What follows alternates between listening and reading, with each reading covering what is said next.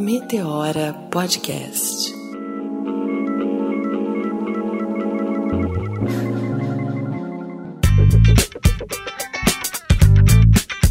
Direto das profundezas das galáxias mais brilhantes deste universo, é isso que surge Meteora Podcast. Eu sou Cris Guterres. Olá, gente. Salve, salve, galera. Eu sou Renata Hilário. Nós estamos aqui no Inova Bra, nosso novo parceiro. Inova Bra é um ecossistema criado para promover inovação dentro e fora do Bradesco. Pra gente é uma honra, a gente tá bem feliz de estar com o Meteora aqui. E mais feliz porque hoje é um programa super especial, né, Cris? Hoje é especialíssimo. A gente é, escolheu, assim, uma pessoa a dedo pra chegar e ocupar aqui o espaço. Primeiro que a gente já tá ocupando aqui o Bradesco Nova Bra. Inovação, meteora, tudo combinando, olha. É, é nossa cara, né, não, Renatinha? nossa cara. nossa cara. E aí hoje nós trouxemos, hoje é um especial. Especial pessoas que a gente stalkeia nas redes sociais. E eu stalkeio um monte de gente. Você stalkeia muita gente, Renatinha? Demais, e assim, essa pessoa, eu já, de verdade, eu jamais sonhava que ia estar tão cedo aqui no Meteora. Eu tô assim, em êxtase.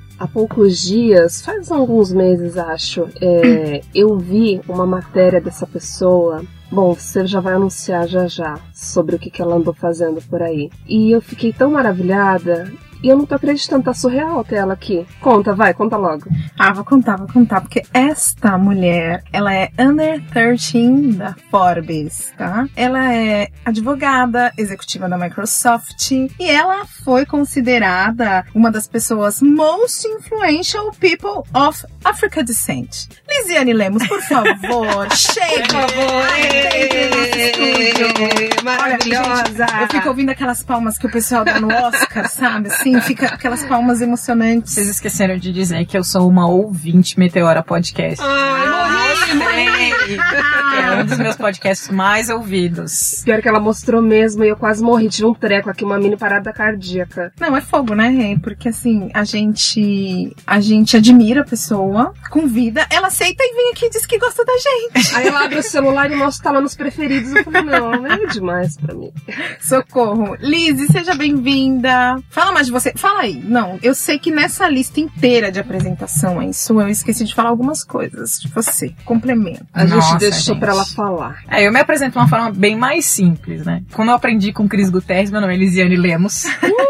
Filha de Claudinei e Rosemar Lemos, eu sou gaúcha, torcedora do Brasil de Pelotas, fanática pro futebol. Eu saí do Rio Grande do Sul há cinco anos e uma das minhas, o meu propósito de vida é aumentar o número de profissionais negros no mercado corporativo. Acho que eu tive uma surpresa muito grande quando eu vim para São Paulo há quase cinco anos, da invisibilidade dos profissionais e do momento que o mercado estava vivendo. Eu acho que é o momento certo pra gente mais do que falar de diversidade e inclusão, fazer diversidade e inclusão, nos aliarmos às pessoas e trazer profissionais negros pros holofotes, onde eles merecem estar. Ser protagonista mesmo, né? É a hora da gente ser protagonista e dizer que a gente tem capacitação, que a gente tá afim e que a gente quer ocupar esses espaços. Porque quando nos dão uma oportunidade, aí a pessoa fala, nossa, ela ganhou um monte de prêmio, fala esse reconhecimento, é porque essas pessoas nunca tinham visto alguém naquele espaço sendo protagonista, sendo executivo. E eu sempre falo, eu não quero ser, eu posso ser a primeira, mas eu não quero ser única. Tem muitos, muitas mais Renatas, Cris, Lisianes aí no mercado e que elas querem trabalhar. Então, a minha ideia é ser uma ponte entre empresas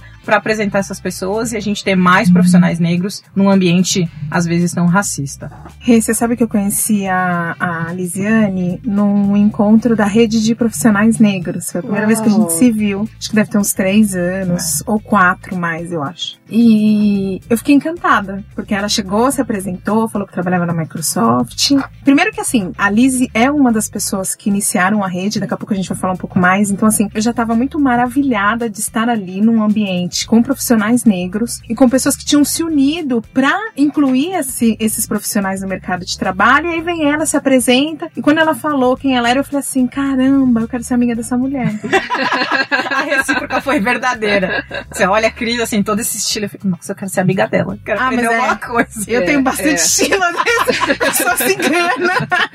Não, a Cris tem dessas, mas teve outras pessoas que você já compartilhou comigo que você olhou e falou assim, não, eu quero ser amiga, e se tornou amiga né? E eu acho isso fantástico, porque é tão louco como a gente realmente se une, né? Pelo olhar, não precisa de muito tempo, a gente já começa a encontrar várias coisas em comum, porque temos de fato, e aí rola aquela empatia e flui, né? Acho que é o poder, né, Redi, do, do stalkear, porque a gente stalkeia e comenta, nossa, amiga, você tá ali, não ia esse evento, quero ir também. Já manda uma mensagem, já adiciona, e, e quando eu vim pra São Paulo, eu tinha um amigo. Uhum. tinha, não conhecia ninguém, não conhecia nenhum coletivo de pessoas negras, e eu fui encontrando profissionais, principalmente mulheres, e hoje eu tenho, é essa rede que me sustenta, sabe? E mais mulheres que eu vou conhecendo, e a gente vai se ajudando, vai comunicando e vai criando pontes. Acho que esse mito de que, ah, os negros não se unem, é, é uma forma de tentar nos separar pra gente não conquistar, porque quando a gente se une, a gente domina tudo, sabe? E Exatamente. esse nosso encontro, acho que é a prova viva disso. Nós somos três pessoas que são, acho que, remotas as chances de nos conectarmos e de a gente estar num podcast falando pra mais gente. Então, é o poder das conexões, eu acredito muito nisso. Vou até aproveitar para fazer um gancho. Vocês falaram da rede, né? A gente não vai é, focar nesse assunto, mas eu acho importante dizer. É, existe um grupo de publicitários negros do qual eu faço parte. A gente tem mais de 800 pessoas hoje, sendo mais de 200 ativas diariamente num grupo que a gente chama a Wakanda do WhatsApp. e já gerou muitos frutos, além de vaga de emprego, indicação, promover o protagonismo mesmo, o capital social dessas pessoas. Hoje a gente está com o Instagram, é, onde a gente está apresentando o perfil dessas pessoas. Então, assim, ah, não tem mais aquela desculpa. Não tem profissional negro de publicidade, de marketing, direito para contratar? Tem. Tem sim, estamos aí, é só procurar. Voltando para a Lisiane, Isso, porque a ideia desse programa especial é trazer a Liz aqui e falar da vida dela. E a E bater gente um papo de bater boteco um com as papo, amigas. É, Adoro. papo de amigas. E vamos fazer uma linha do tempo? Você falou aí de quando você chegou em São Paulo. Eu queria que Ah. você fizesse uma linha do tempo e que você escolhesse um momento da sua vida para você começar a falar um pouco. Acho que o momento mais importante foi a primeira vez que o racismo se manifestou. Acho que ele deu o norte de quem eu sou hoje. Foi muito cedo e acho que quando a gente fala às vezes com pessoas brancas, elas não têm noção do quão cedo o racismo nos atinge. A primeira vez que eu me senti separada foi um aniversário de uma criança na escola e o McDonald's tinha acabado de chegar em Pelotas, eu sou do interior do Rio Grande do Sul e meus pais não tinham grana pra me levar lá. E essa minha colega convidou todos os colegas, menos eu e outra menina negra. E ali eu vi que a minha cor me separaria dos outros. E foi muito difícil pros meus pais explicarem aquilo. E o que eu falo foi, na segunda-feira depois do aniversário, por mais que tivessem falado de racismo, por mais que a diretora tivesse falado, eu não fui na festa. E eu fiquei uma criança com aquele trauma e aprendi da forma mais brusca. O segundo ponto é, foi quando a gente aprendeu história na escola. Quando a gente fala de pessoas negras, e foi assim que eu aprendi, é sempre aquela pintura do Debré, com escravos no navio, ou sendo é, chibatados, e foi assim que eu aprendi sobre o meu povo. Os negros vieram nos navios, foram escravizados, e dia 3 de maio foram libertos, e acabou. E ali eu tomei a decisão de que em algum momento da minha vida eu iria morar na África pra descobrir a minha história, porque eu também tinha muita inveja dos meus coleguinhas que diziam: "Ah, eu tenho ascendência portuguesa, eu sei de que povoado meu pessoal veio. Ah, eu sou italiana, ah, o meu povo ve- vive na Toscana e são produtores de não sei que há quantas gerações". E a gente consegue ir só três depois, quatro depois. Eu disse, olha, eu vou descobrir a minha história. Então, dando um pulo, eu participei desde 2003 na implementação da Lei 10.639, então em escolas públicas, para trabalhar a história da África com crianças e com professores. Participei de grupo de dança afro, apesar de ser uma dançarina péssima, porque eu sou canhota. E fui fazer vestibular pensando em fazer psicologia, porque eu acredito muito no poder do autoconhecimento, da saúde mental e da gente entender o povo negro começar a pensar nisso. A nossa, quanto a gente pode ter depressão, quanto a gente não cuida disso. Só que eu não tinha grana pra fazer. Então eu sou daqueles profissionais jovens negros que entra a necessidade e a, e, e a escolha, a gente fica com o que dá pra fazer.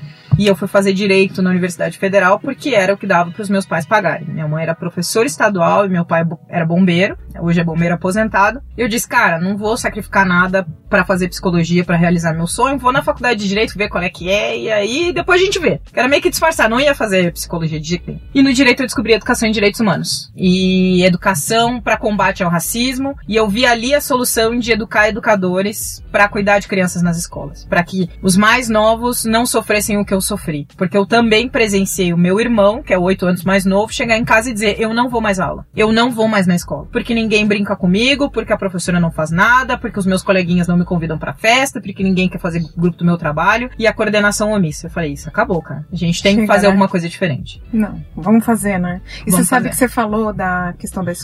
Eu lembro até hoje com extremo desconforto como era horrível as aulas de história no momento de falar do período de escravidão. Primeiro que eles começam a contar a nossa história a partir dali, quando na verdade a nossa história começa no início da civilização mundial. Ou eles contam, Uhum. ah, começou na África, pff, acabou. Acabou. Europa, Europa. pra... E segundo que era sempre assim, é uma maneira de expor como se nós não tiver, como se nós tivéssemos aceitado a Uhum. escravidão. E eu digo nós porque eu ainda me sinto extremamente ligada àquelas pessoas que foram africanos que foram escravizados. Uhum. Como se a gente tivesse aceitado, como se a gente não tivesse lutado, como se a culpa fosse nossa. E aí a única negra da sala, todo mundo da sala olha pra você e é um desconforto horrível. Lembra muito a cena do The Right People, quando ele começa a falar sobre escravidão, Primeiro todo mundo capítulo. olha pra Sam, É, né? E tem toda a questão de associar a pessoa negra. Então, ah, vamos fazer a peça do sítio do pica-pau amarelo. Quem vai ser o Tia Saci? Ana- Quem vai ser o Saci? É. Quem vai ser Tia Anastácia? Vamos, e aí no Rio Grande do Sul ainda tem uma lenda gaúcha que é do negrinho do pastoreio. Quem vai ser? Uhum. Que ele é chibatada e depois vira um anjo, blá blá blá blá blá blá. Então você acaba sendo levado a esses papéis porque é o filho único em alguns espaços. Eu sempre estudei com bolsa em escola particular e eu tava como a única pessoa naquele espaço representante do meu povo. E não obrigatoriamente você tem que se posicionar. Às vezes você quer, quer ser só assim. Então eu lembro de tudo isso. De ser excluída, de falarem do meu cabelo e que, que são coisas que eu carrego até hoje. Então é por isso que eu milito. para que para vencer os meus próprios traumas e para que essa geração que vem hoje, que é do meu irmão que venha depois, não tenha que passar por 10% do que eu passei. Porque eu sei os efeitos que isso tem em mim hoje. Aí passando disso, fui falar, fazer faculdade de Direito.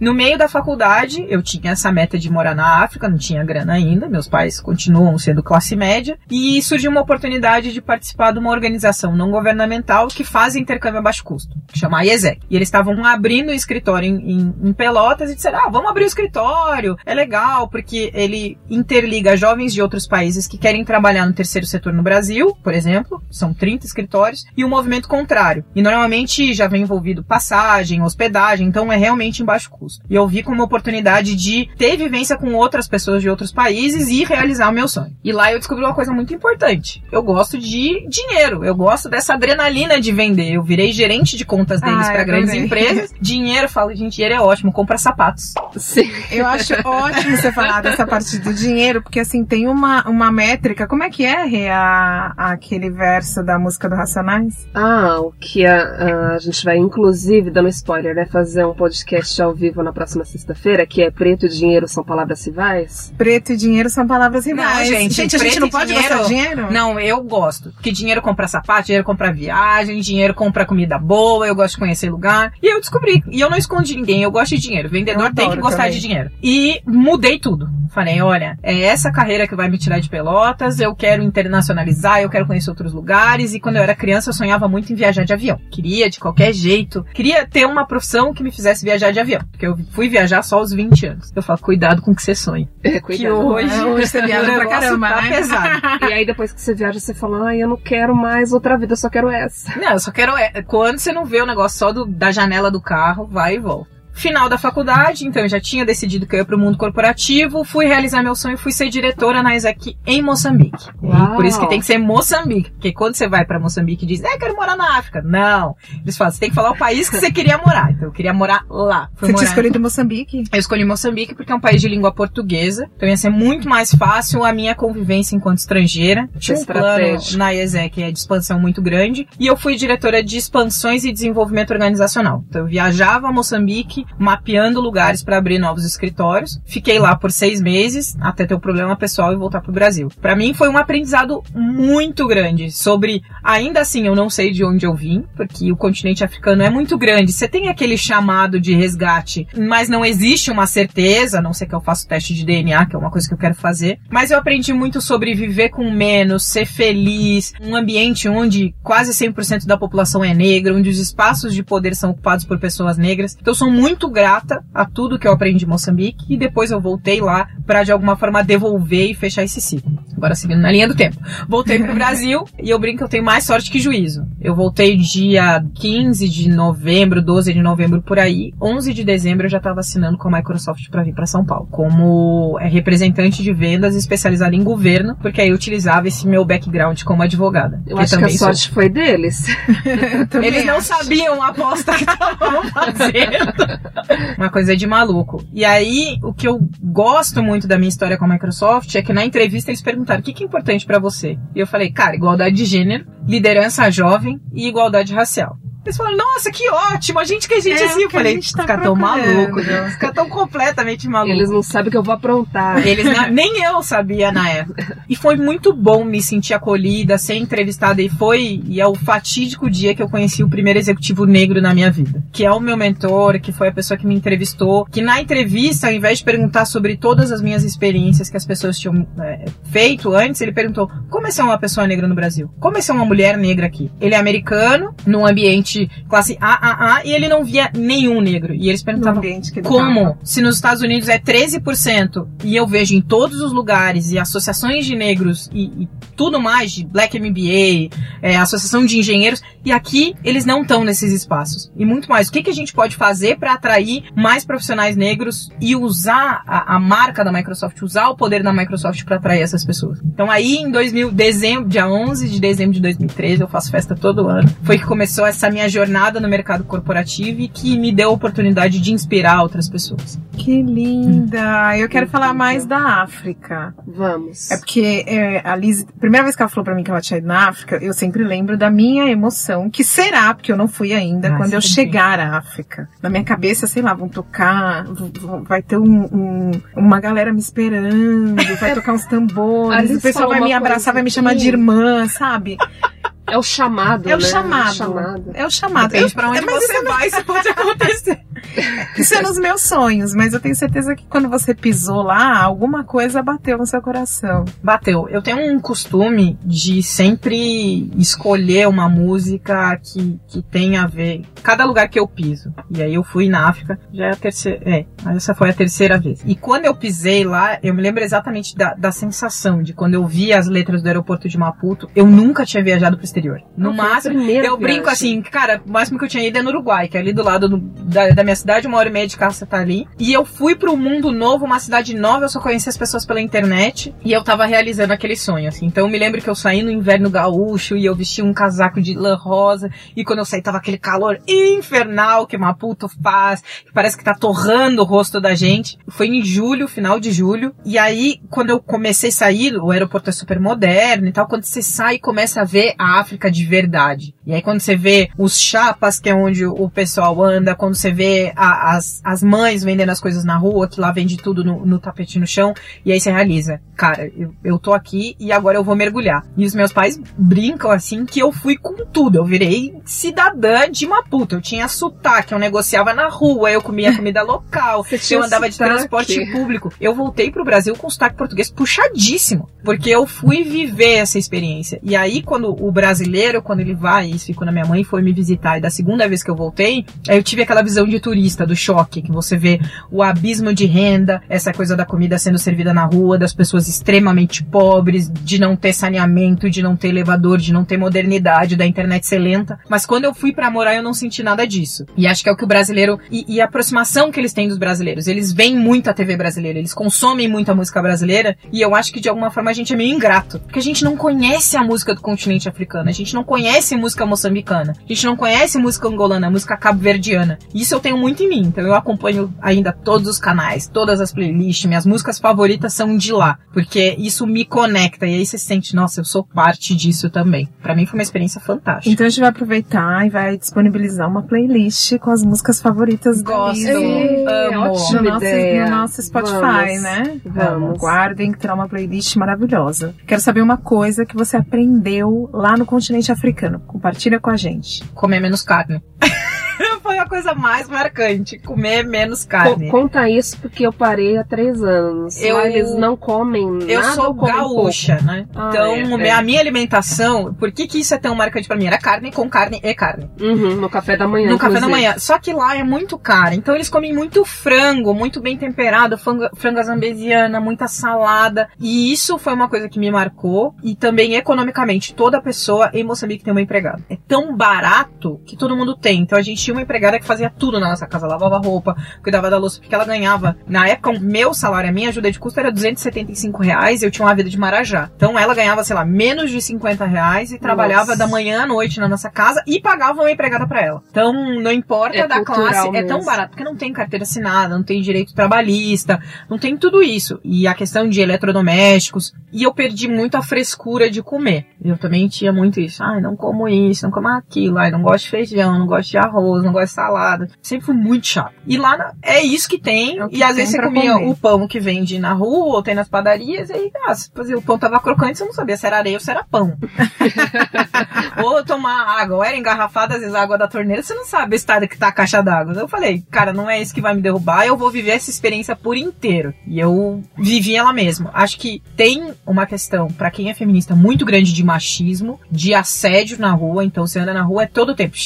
Ei, ei, quero ser WhatsApp. Ei, mãe, quero ser seu namorado. Todo o tempo. E isso, da segunda vez que eu voltei, me incomodou muito. Na primeira já não me incomodava muito. Além de incomodar, você sente que era algo é, que chegava a ser perigoso? Eu pergunto isso porque eu conheci uma pessoa que viveu na Angola, em Angola, é, e ela disse que era arriscado para as mulheres andarem na rua sozinha, que po- podia ocorrer casos de estupro. Não sei se chega nesse nível, Eu acho que tá no mesmo nível que o Brasil. tá? É muito mais uma questão é, cultural deles te assediarem. Eu, das pessoas que eu conheço, eu não vi nenhum caso no tempo que eu tive lá, nas duas vezes que eu tive. Mas é mais do incomodar. É como se você estivesse passando na frente de uma obra 24 horas por dia. Uhum. Principalmente se é uma mulher sozinha. Mas tem toda a questão também de cultura do lobolo, que é uma coisa de dote, que a mulher ela é submissa ao marido. Então, como uma mulher brasileira, as minhas amigas ficavam muito impressionadas com a relação que eu tenho com a minha mãe, que é de amizade, com essa coisa de, cara, comprei a cerveja no posto, eu vou abrir ela e vou beber, a cerveja é minha, eu tô afim de beber. Você vai ficar tipo,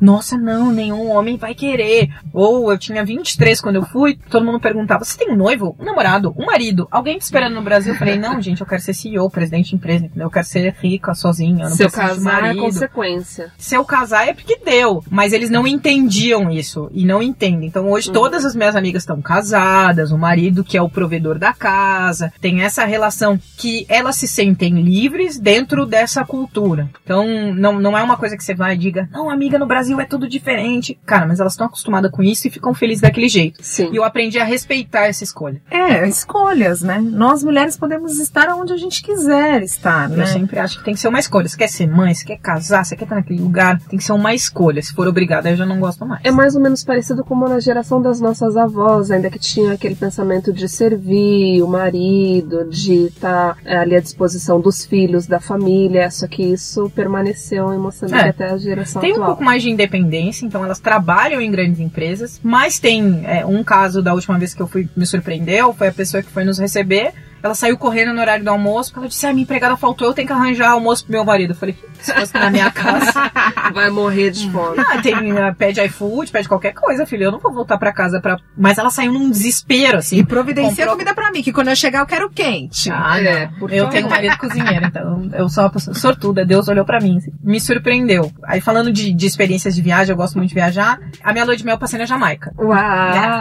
E foi só. muito. eu e a Cris, muito, a gente muito não gosta de viajar, Liz. Não, imagina. gosta. Não, a Cris viaja mais que eu. Ela me dá dicas. Ela, maravilhosa. Quer pra Joanesburgo, mas não vai, no final do ano não vai dar. É, esse ano não vai dar. Não vai dar. E a gente, eu fui fazer um trabalho na Jamaica, a Unesco me convidou e a gente resolveu juntar com a nossa lua de mel e fizemos uma road trip de 15 dias, andando de carro na Jamaica e tendo uma experiência local. E foi também isso, a surpresa de ter uma população 90% negra. As pessoas são lindas, gente. Lindas por dentro e por fora. Elas são muito disponíveis e são, todo mundo é bonito. É muito Vou difícil na Jamaica. Jamaica, não. É, é, não, Jamaica. Gente, homens e mulheres, eles são maravilhosos. Mas outro abismo social que eu notei em Moçambique, notei lá, é as pessoas negras são a maioria da população, mas não ocupam espaços de poder. Como Então, no Brasil. Como no Brasil. Eles eles estão em alguns cargos políticos, mas nas grandes empresas eles não estão. Na liderança de grandes universidades eles não estão. E a discussão que a gente teve lá foi a mesma. Como alavancar profissionais negros para estarem em multinacionais, para serem talentos exportados, porque às vezes eles vão muito para os Estados Unidos e não retornam para a ilha para fazer a ilha crescer. Então tem um pouco de resquício de guerra civil, de oposição política que teve lá ainda nos tempos de Bob Marley, mas não tem os, os talentos não estão nas grandes empresas. E isso me deixou muito surpresa. E aí o país fica jogado às traças, não tem um desenvolvimento Não. precisa. E o turismo também diminuindo. É muito turismo de cruzeiro, as pessoas vão e fica naquele cinturão. Pessoas brancas já sabem que estão nos cruzeiros, pessoas negras estão servindo naqueles lugares e a gente vai vivendo desse jeito e tentando muito baseado no esporte, baseado na música, exportar essas pessoas para a América, para os Estados Unidos ou para a Europa para que tenha um futuro. A gente mantém um ciclo vicioso, né? Que é esse ciclo que a gente tem aqui também no Brasil. E que é muito confortável para uma maioria da população branca de ver o negro servindo e para ele aquele lugar é um lugar bem confortável. Ele tá na zona de conforto dele, tô sendo servido e tá tudo bem, tá tudo ótimo, porque o nosso país não é violento racialmente. Não é para ele, né? Porque na verdade tem um monte de negros morrendo aí diariamente. Mas fica num, num conforto. E essa relação fica meio parecida, então. Jamaica, Fica. Moçambique e Brasil. E aí, falando do Brasil, dessa questão de conforto, o que eu tenho visto com as pessoas é que ninguém nesses ambientes de privilégio trouxe as questões. Ninguém que falasse de igual para igual. Porque quando é uma pessoa da base da pirâmide falando para ele, racismo mata, meu filho tá morrendo, ele fica, Que pena. mas é que você tá na base. É. Eu não entendo. Ou não ouve, porque essa pessoa às vezes é invisível. Quando a gente acende e se torna classe A, classe B e fala de igual para igual, ah, eu tô no mesmo ambiente que você. Saiu uma propaganda ridícula. Por que que isso me dói? Por que que isso me machuca? Por que que a sua posição, ela, ela tá de acordo com uma sociedade racista? Por que que você educar o seu filho para achar todo mundo igual não é suficiente? Parece que acende uma luz. Então, eu tive uma experiência no, eu tive na Globo na semana passada e uma das mães que participava é, do programa, ela começou a chorar, porque ela se ligou que não era suficiente ela educar o filho dela para não ser racista, para pensar em todo mundo igual. Ela tinha que entender o racismo e explicar o quanto isso doía em pessoas negras. Eu fico pensando, gente, ela tinha 40 e poucos anos e só naquele dia ela se ligou disso. Só naquele dia. Sim, a- é a maioria, né? Eu, eu percebo assim que a gente, e eu digo assim, a nossa bolha mesmo, assim, os pretos que já conseguiram uma certa ascensão, a gente busca informação sobre isso, lê sobre racismo, sobre as nossas questões, assiste filmes, mas ah, os não brancos não se aprofundam tanto no tema. Então, eu acho que eu não me surpreendo com isso, não, Liz, porque eles não têm noção de quanto a dor é maior. Porque não dói. Quando eu chego pra alguns dos meus colegas e digo, você notou que eu sou a única pessoa negra aqui? E aí eles, tipo, cara, nunca, porque não pra mim é todo mundo tão igual. E aí vem da segunda. Você imagina que isso me dói? Que eu olho pro lado e não vejo ninguém igual, que ninguém me compreenda. Aí parece que dá aquele estalo assim, ah, racismo existe! Caraca, eu nunca Nossa, tinha pensado nisso Caraca, antes. é. Aí, aí você vem com os números e você fala: você tem noção que só 0,7%, 0,4% das mulheres negras ocupam cargos de liderança no mundo corporativo? Você acha que isso é porque a gente não se qualifica, porque a gente não quer, ou porque as oportunidades não são dadas para nós? E aí vem da convocação. Eu preciso da sua ajuda, e ajuda é diferente de protagonismo, para mudar esse cenário. Porque a gente tem que ensinar as pessoas não negras que ele não tem que tomar o protagonismo e se tornar a princesa Isabel da minha vida. Uhum. Não é ele. Ai, tenho Isso. os meus amigos negros no ambiente. Aqui, tem até o meu negrinho de estimação. Não. Porque eles adoram. Não, adoram. eu não sou o seu amigo negro, mas eu preciso que você use do seu privilégio, do seu cargo de poder pra trazer essa discussão, Pra levar a Cris, pra levar a Renata, pra falar verdades não tão legais dentro daquele ambiente, como a sua propaganda é racista, as pessoas negras são invisíveis, você não contrata mulheres negras pra esse ambiente e a gente precisa mudar isso agora. E Não. você tem que se sentir desconfortável também, porque esse Também. desconforto a gente sentiu É, sempre. Eu falei isso hoje. Hoje eu fazer uma fala na Bayer e eu falei assim, tá gostoso nesse lugar que vocês estão sentados, só que não era pra estar. Era pra vocês estarem sofrendo, porque a população negra tá morrendo. As mulheres não conseguem entrar. Eu tô vendo um monte de mulher negra aqui nessa, nessa empresa. E olha que a Bayer é uma empresa que é exemplo em, Tá apostando, em- né? Igualdade em racial. Em igualdade racial, em diversidade, porque o Theo avançou aí quando o CEO da Bayer, ele foi levar essa... O branco mais negro que a gente conhece. O branco mais negro que a gente conhece. E o Theo teve um papel extremamente importante para que as empresas começassem a olhar, porque a gente sabe que é o que você já falou, quando a gente tá falando eles não estão nem aí, quando vem um branco de poder e entende o que a gente tá falando e fala o que eles estão falando é real, a gente precisa ouvir, aí eles mudam. Mas mesmo assim, eu falei assim, eu não tô vendo mulheres negras líderes aqui. Talvez, tem, né? e- até tem, mas assim, tipo, li- mulheres negras líderes. Média liderança. De média liderança. Não, e pra cadê o alto escalão? dedos de uma mão, né? Cara, mas é, é- é o que me incomoda. Vou dizer pra vocês assim, ah, Lizzie, por que que você desengajou da rede e focou em mulheres negras? Porque eu entendo que existe um movimento para profissionais negros, mas ele acaba favorecendo também homens negros, porque eles ingressaram no, no, no mercado primeiro. E o segundo, eu vejo um movimento muito grande para jovem aprendiz e trainees, o que eu acho super legal. Mas e quem tá lá dentro? E quem é mais quem- sênior? E que tem quase 50 anos e não tá no mercado? Então a gente acaba mascarando Uhum. porque existe um número maior de jovens negros com a política de ações afirmativas que deu um boom em jovens universitários e jovens recém-formados e estudantes, que a gente consegue ter uma massa maior para levar para as empresas. Mas e eu? E a Cris? E a Rê? E a Camila, que é minha amiga? E a Núbia? Como que a gente vai subir? Porque a gente quer ser Rachel Maia, eu não quero menos que isso. Uhum. Ah, sim, com certeza, bem. E, e Rachel Maia, como que a gente vai levar ela para os conselhos das empresas? Então, a minha meta pessoal agora é pensar nesse nicho, é pensar na formação de liderança sêniores, porque eu quero sentar na cadeira da presidência, eu quero sentar na cadeira da diretoria, e a gente precisa de um plano de desenvolvimento muito complexo para fazer isso. Não é fácil para quem não conhece os códigos do mundo corporativo subsistir lá e crescer lá. Eu poderia ficar satisfeita com o meu cargo de executiva, mas eu não quero. E eu preciso de sponsorship, eu preciso de um líder que compre meu passe, talvez eu precise de uma experiência internacional,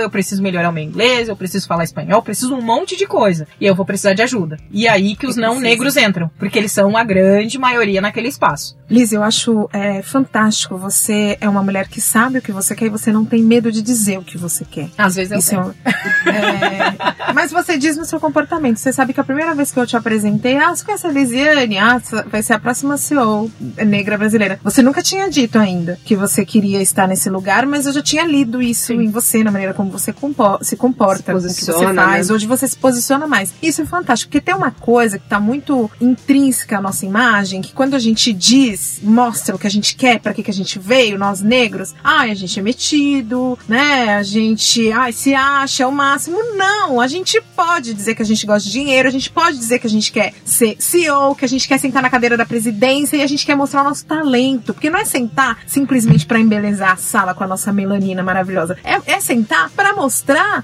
as qualidades, as competências, as habilidades que a gente foi construindo ao longo de anos para chegar ali. Eles tendem a pegar um preto como porta-voz de todos. Como se Sim. existisse um branco também como porta-voz de todos eles. E não é, somos diversos. Somos. E aí que você tava falando, a gente tava tendo uma conversa ontem, acho que foi, né? Eu e tava com algumas amigas e eu falei, eu quero ter white people problems. Eu quero me preocupar. entendeu? Porque eu tava falando, Com a ai, cor da nossa, maquiagem." meu voo é 6 horas da manhã. Ai, nossa, a alta do dólar. Eu quero ter esse tipo de problema. Ai, amei, gente. Entendeu? Eu quero estar preocupada com que horário meu motorista vai sair, com a reserva do meu hotel, onde é que eu vou passar as minhas férias, qual unha. Eu quero ter esse tipo de problema. Falei, porque é muito chato. Quando saiu a lista do Top Voices, pra mim foi a prova que, que é muito chato militar todo o tempo. Porque aquilo me doeu muito. Desgasta. É. Desgasta, dói. E aí, fazendo, desgasta. fazendo já um ponto, eu não posso sair na lista do Top Tá? Eu me incomodei porque eu me incomodei mesmo. Ô, Eu Lizzie, tenho... fala pro pessoal que tá ouvindo que não sabe o que, O que é, que a lista do, Top Voice. Voices. Segue É lá no importante. LinkedIn.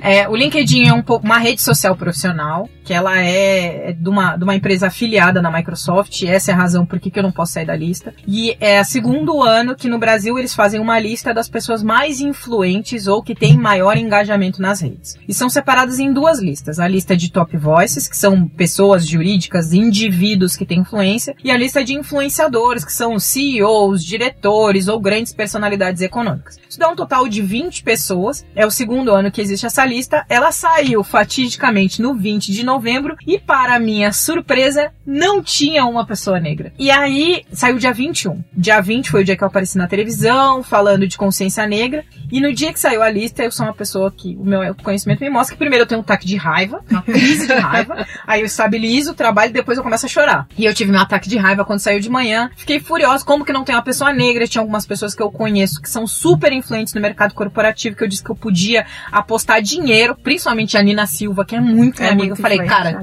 vou apostar dinheiro que a Nina vai sair e não saiu. E quando eu cheguei em casa à noite, meu marido abriu a porta e eu chorava rios, mas chorava de soluçar. Ele, meu Deus, o que, que aconteceu? Eu falei, essa lista não sai ninguém. Eu trabalho, apareço na reportagem e a gente não tá em lugar nenhum, não adianta, eu tô sendo explorado. Então, cara, eu fiquei pensando assim, qual é a mudança que a gente precisa fazer no mercado corporativo para as pessoas entenderem o quanto nos dói ser invisível, o quanto dói a gente ser o único naquele lugar e, e- e essa jornada que a gente tem que seguir tanto, sabe? Não é esse problema que eu quero ter. Não é essa dor de chegar soluçando em casa por causa de uma lista que eu não tenho influência nenhuma e que eu vou ter que esperar até o ano que vem. Eu quero ter um problema com isso. Ai, qual é o hotel cinco estrelas que eu vou ficar? Tirar foto na praia no, no Egito, entendeu? Mostrar meu biquíni novo, ficar preocupando se eu tenho insolação, quais são os investimentos que eu vou fazer, se eu vou investir no Bradesco ou se eu não vou. é, é esse tipo de problema que eu quero ter. Mas não, eu sou militante 24 horas por dia. Então, quando eu olho uma revista, eu vou ver, tem uma pessoa negra lá. Quando eu olho a televisão, eu vou ver, olha, a Cris é minha amiga, ela tá lá. Quando eu olho o jornal, é, a gente acaba sendo militante 24 horas por dia. não separa. E ainda mais, você sabe que a Sônia Guimarães, a química, a professora do IPA, a. Soninha, que a gente ama, a Sônia de paixão. A Sônia outro dia foi no meu encontro lá de mulheres negras. Outro dia não, no primeiro ela falou. Ela falou: aguentem! Vocês são as primeiras! vocês têm que aguentar! Porque é vocês que estão abrindo a porta! Ah, eu lembrei, Vocês- foi essa que você falou que queria ser amiga também, não foi? Não, na Sônia eu quero, gente. Na A verdade, eu Sônia- vou deitar no chão e ela caminha em cima. A Sônia, eu não lembro em que situação que eu, que eu vi a Sônia, Eu vi a Sônia quando lá, ela falou com todas as letras que, o que os colegas dela são racistas. Eu falei, meu é, Deus, que coragem. É. ela foi, foi um painel, alguma coisa, e eu fui falar pra ela, ah, eu quero muito ser sua amiga, porque primeiro que você é maravilhosa, e segundo que eu quero contar pra todo mundo que eu tenho uma professora que é cientista, uma amiga que é cientista. Que é professora do E ITA. aí a gente, a gente ficou super amiga, eu vou nos aniversários da mãe dela, dela, da irmã. Amiga mesmo. amiga É, mesmo, amiga ela é maravilhosa, ela vai lá no restaurante. Fora que ela é incrível. E é uma mulher, é mais uma dessas que a gente stalkeia e segue e que tá abrindo a porta há muitos anos. É. A Sônia já é, já tem aí é, seus 60 anos, então ela vem aí há décadas abrindo a porta para que a gente entre, Uhum. para que a gente possa mostrar. Mas é essa coisa, isso cansa a gente o tempo inteiro ser ativista e o tempo inteiro nós sermos questionadas com relação às nossas capacidades. Eu tô cansada de o tempo inteiro ser questionada. Ai, você tem um restaurante mesmo? Poxa, Você é empreendedora ai, mesmo? Você é empreendedora É. mesmo? Nossa, na Paulista, nossa, né? É bem isso. Surpresa. Ou você trabalha na Microsoft mesmo, mas você é funcionária mesmo? Mesmo. Ou você é terceira. Cara, Terceirizado. nada contra, mas por que, que ninguém questiona o- os meus colegas sobre isso? Uhum. E, e a Cris trouxe um ponto importante. Eu gosto muito de falar, todas as vezes, que não foi a gente que iniciou essa caminhada de pessoas no mundo corporativo. Isso vem há décadas, pessoas que vêm sofrendo muito mais, que abriram a porta, que escutaram piadas racistas. Então, eu reverencio muito as pessoas que vêm antes da gente. Acho que a gente tem que respeitar muito a ancestralidade, a história. Eu venho de uma família de professores que vem desbravando. Meu avô não sabia escrever mais que o nome, minha avó tem o ensino básico, minha outra, minha avó materna foi a primeira a ir para a universidade, meu avô não passou do ensino fundamental. Foram essas pessoas que pavimentaram o caminho para eu estar hoje. Eu acho muito ingrato dizer, Lisiane operou um milagre, Uhum. fundou um coletivo de profissionais negros. Não, amigo. Essa história começou nos clubes sociais negros, começaram na revolta dos escravos, começaram nos quilombos, e foram essas pessoas que construíram pra gente estar hoje num mundo ainda desigual. Tem gente que acha que, que aparece que inventou o milagre da diversidade no mundo corporativo. Ei, E não. quando a gente não, acha meu que bem. tá muito difícil, né? Sempre quando eu acho que tá assim impossível, eu penso, não, pra eles foi muito pior. Então eu, eu me sinto até. Eu não posso reclamar. Tô sendo injusta. Pra eles foi muito mais difícil. Eles que abriram as É. portas pra nós. Meninas, eu queria só voltar a um ponto que eu acho importante nessa sua fala, Alice, que você fala dos jovens aprendizes, que hoje a abertura é especialmente pra eles, pros estagiários, pra esse nível júnior, né? E que a gente precisa começar a pensar agora pro nível sênior, como que a gente pode chegar nos cargos de liderança. Existe uma pesquisa feita pelo Perseu Abrano pro Partido dos Trabalhadores especificamente, ela foi feita pro PT antes das eleições para entender as perspe- percepções na periferia de São Paulo. Ela é incrível essa pesquisa, a gente joga no Google que vocês vão achar ela completa. completa. É, também não. E ela fala muito assim que na, a gente conseguiu dar alguns passos, como por exemplo, ser o primeiro negro a se formar na família. Então a gente tem Eu muitos sou jovens, né, a que primeira geração da minha família. que conseguiram Diploma. entrar na, na faculdade, ou por ProUni, ou por outros meios, mas a gente não conseguiu a mobilidade social de fato. Uhum. Então a gente ainda continua em cargos de operação e a gente não conseguiu ir para a estratégia. E a gente não tem, assim, de acordo com essa pesquisa, grandes expectativas para isso. Porque a Então não a gente não tá educado pra conseguindo brigar de igual, sabe? A gente precisa falar de dinheiro, a gente precisa falar de estratégia, de planejamento de das pessoas, carreira. de carreira. E então procurem essa pesquisa, gente, é bem importante. Quem fez foi a Fundação Perseu Abramo e eu acho que é uma chave para a gente começar a diag- diagnosticar e poder entender outros caminhos para a gente poder chegar nesses cargos sêniores. É, eu acho que a gente não é educado pra ser ambicioso. E conecta muito com o que a Cris falou. Quando você é ambicioso, quando você é uma preta que diz eu quero vencer, eu vou vencer sozinha, e é isso aí, a minha mãe me ajuda, meu pai me ajuda, tudo bem. As pessoas dizem, nossa, que nega metida. Nossa, essa Uhum. nega arrogante pra caramba. Arrogante. Eu tive a sorte, Rei, que eu não fui a primeira a me formar. Eu tenho uma mãe que é PhD. Uau! É chique, a mãe da- Não, pior que eu vou te contar um segredo. A mãe da Lisiane é muito mais interessante que ela. É. Ai, Só Lisa, a gente nossa. pode trazer ela aqui? Por favor. Gente, eu falo assim, se vocês acham que eu sou legal, é que vocês não conhecem a minha mãe. Aí falando, fazendo, por que que vocês têm que estar o que é a minha mãe? Ela vai ficar muito feliz. A minha mãe é Agora. arquiteta, ela tem pós-graduação, mestrado, especialização em mestrado em química, doutorado em engenharia civil e pós-doutorado em patrimônio material. Qual que é o Instagram dela? É Rosemar Lemos. Vamos seguir Eu já agora, conversei gente. com ela. É, a Cris já adicionou a minha mãe. Hoje ela é chefe é, do A Cris não perde tempo. Não.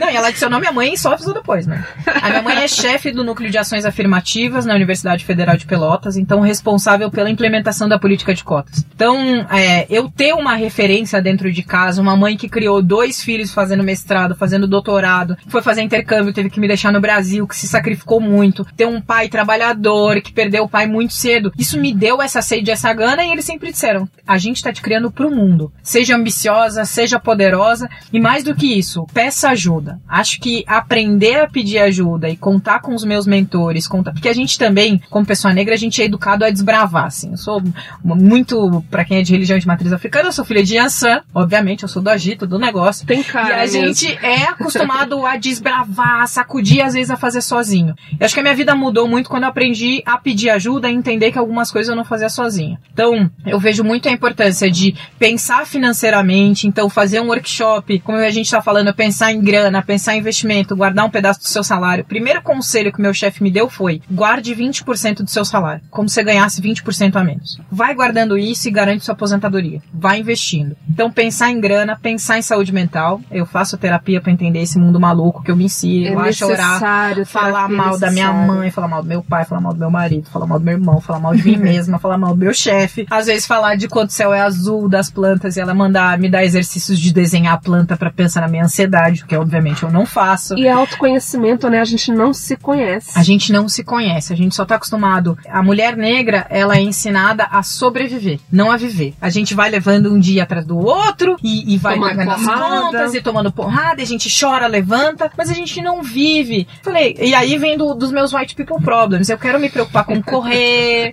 com tomar chá, com ter autoconhecimento, com fazer terapia. E a galera fala, nossa, mas você é maluco. Cara, eu, eu, eu tenho, senão eu não vou aguentar. Porque a gente lida com muita gente, com problemas novos, com a questão de se provar. Mas esse estalo deu pra mim quando eu fui parar no hospital, achando que eu ia morrer. O que, que aconteceu, Liz? Eu acordei um dia de manhã com uma dor de cabeça muito grande. A, a dor me acordou. E aí, nessa coisa de ser independente, eu corri o meu marido. Falei, não era meu marido na época. Falei, vai trabalhar mais cedo, vai, pode ir, chega mais cedo no trabalho. Não conseguia nem falar. Eu entrei no táxi e foi bem na época do acidente da Angélica e do Luciano Huck. E eu falei, olha, a Angélica e o Luciano Huck vão pro Einstein, o Pelé vai pro Einstein, eu também vou morrer no Einstein. Se é pra morrer, eu vou morrer lá. Ela ainda Adorei. chegou a Não, pensar nisso. gente, eu tenho, tenho que pensar nisso. Quero morrer no Einstein, entendeu? Eu não quero morrer aqui perto, no hospital. Não, quero morrer lá. Aí entrei no táxi, falei pro cara me deixar lá. O moço perguntou de 0 a 10 qual sua dor é 11 e eles me colocaram na triagem pra AVC. Eles acharam que eu. E eu só enxerguei assim aquilo. A área com suspeita de AVC. Tinha eu uma velhinha do lado. Eu fiquei quatro dias internada, à base de corticoide. Eu descobri que era enxaqueca causada por estresse. E ali eu comecei a repensar a minha vida, essa coisa de trabalhar de 9 a 9, de não me divertir, de não ver os meus amigos, de não ver minha família e de não cuidar da minha saúde mental. Eu queria só ser uma executiva de sucesso. Então, por isso que eu defendo muito a gente cuidar dos nossos círculos de amigo, cuidar da nossa família. O meu valor mais importante é a família. E nós, como pessoas desbravadoras, como gente que mete o pé na porta, a gente sempre tá pensando, tem que fazer evento, tem que dar exemplo, tem que fazer tal Dá um jeitinho na agenda, faz tudo, né? não, a- é, é muito difícil você dizer não, mas é um aprendizado. Faz o exercício. Diz não, mas indica outra pessoa. Não, fulano pode ir no meu lugar, aumenta o seu círculo, mas ter autocuidado. Então hoje eu tenho alguns inegociáveis e, e eu acho muito importante falar. Então, ah, domingo é o dia de ficar com a minha família. É, se eu tiver um compromisso que eu tenho aqui pro Rio Grande do Sul, cuidar dos meus, azar. Eu vou largar tudo dentro da Microsoft, vou comprar uma passagem e vou lá, como já fiz algumas vezes. Então, ver o que, que é realmente importante pra gente Sim. e pedir ajuda. Eu sei que nem todo mundo tem acesso, mas tem algumas prioridades. Eu faço coaching profissional, eu faço estudo sobre assessoria financeira, porque eu tô numa fase que eu consigo fazer isso. Mas a gente tem iniciativas como o podcast que vocês vão fazer, tem o No Front, que tá pensando agora em educação financeira, tem outros coaches, por exemplo, que é a Jandaraci Araújo, que eu sigo, que publica vídeo no YouTube falando de educação financeira para jovens. Tem um- uma porção de coisas que a gente tem que pensar. Principalmente no mundo corporativo, é um mundo novo que a gente está desbravando. Eu já cheguei à conclusão que sozinha, com o conhecimento que eu tenho hoje, eu não vou chegar onde eu quero chegar. Então eu tenho que ter um plano estruturado, quem vai me ajudar e quando eu quero chegar lá. Que línguas que eu vou ter que aprender, se vai ser no aplicativo, se vai ser outra coisa, para onde que eu vou viajar. Ah, quer viajar? Cara, junta dinheiro dois anos. Tem a Gold Diaspora, que é uma, uma agência é, de turismo de, de negros que fica em Salvador. E aí vocês veem a presença, né? Eu sempre penso em uma pessoa negra, porque eu acredito muito no poder do Black Money. Então Eu as minhas também. escolhas são sempre Renata essa. também, A minha- também. Sim. a minha coach é negra, a minha é, personal financeira é negra, o meu personal é negro, porque a gente tem que fazer isso girar. E aí, entrando em outro assunto, as pessoas brancas não entendem por que, que eu só compro de pessoas negras. Eu falo, gente, porque eu tô rodeada de pessoas brancas o tempo inteiro.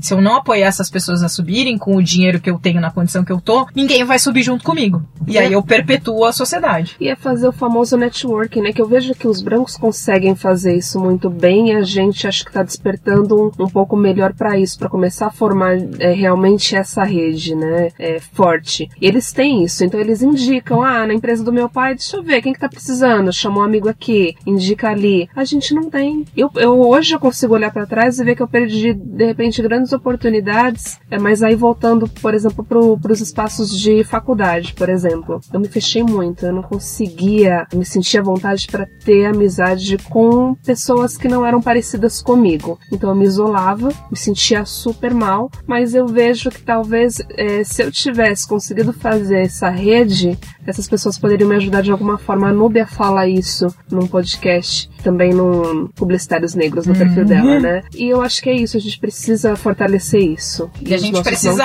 fortalecer dos dois lados. Eu acho que a gente nunca teve num momento tão propício pra isso. A gente não pode cair na armadilha de ter só amigos negros, senão você começa Exato. a formar guetos e não levanta. Eu acho que a gente tem que ter coletivos de negros, a gente tem que ter redes, a gente tem que ter publicitários negros, a gente tem que ter rede de mulheres negras. Mas o que vai nos fazer subir e alavancar é a conexão entre esses dois grupos. Que em um Então, momento você vai precisar. é, um dos projetos que eu faço via Grupo Mulheres do Brasil é um projeto que chama Aceleradora de Carreiras. Que a gente pega um grupo de 27 mulheres, faz uma imersão num workshop de dois dias, falando de finanças, de carreira, de autoconhecimento, de dress code, dessas coisas que são superficiais e outras mais profundas, para que elas atinjam cargos de liderança no mercado corporativo. E o final desse programa é uma palestra com diretoras mulheres, mulheres negras e mulheres brancas, para ter essa referência, e um programa de mentoria, majoritariamente com profissionais brancos, porque a gente pega diretores e VPs de grandes empresas, para que eles sejam os sponsors dessas mulheres nesse projeto. Então é esse networking, é um cara. O meu mentor hoje, propositadamente, é um cara branco. Porque é simples, gente. Eu sou 0,4% da estatística.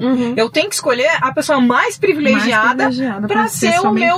Uhum. pra ser o meu mentor, pra dizer, Lizzie, e, a- e às vezes até algumas coisas ele fez, cara, aposta, vai lá, se candidata, tenta, fala com fulano, fala com ciclano, eu te apresento. Uma coisa que eu acho que a galera negra tem que pensar, e às vezes eu sou até chamada, ah, você tem síndrome de pai João, de neguinho da casa grande, blá, blá, todas essas coisas, porque eu faço muita conexão com as pessoas brancas. Mas pra mim é muito simples, se eles estão nos espaços de poder, eles têm que me enxergar como aliado, não como inimigo. Eu não quero tomar o lugar de ninguém, eu quero criar criar novos espaços e a partir desses espaços da minha posição de poder trazer mais pessoas. Uhum. E aí o mercado cresce e eu cresço junto. É Mas não dá pra fazer separado. Porque é fundamental porque eu acho que eu, você e a Renata somos três exemplos de um elo de correntes. Existem correntes, tem a corrente negra, a corrente branca, nós somos as pessoas que fazem a ligação. A gente circula muito bem entre o coletivo negro e entre os, os espaços brancos. Sim. Nós temos sim que levar o que, que o nosso povo negro precisa para os espaços brancos e trazer o que eles têm para nos dar para compartilhar. É aquele básico do cheguei, abri a porta e eu não venho sozinha. Sozinha. Nunca.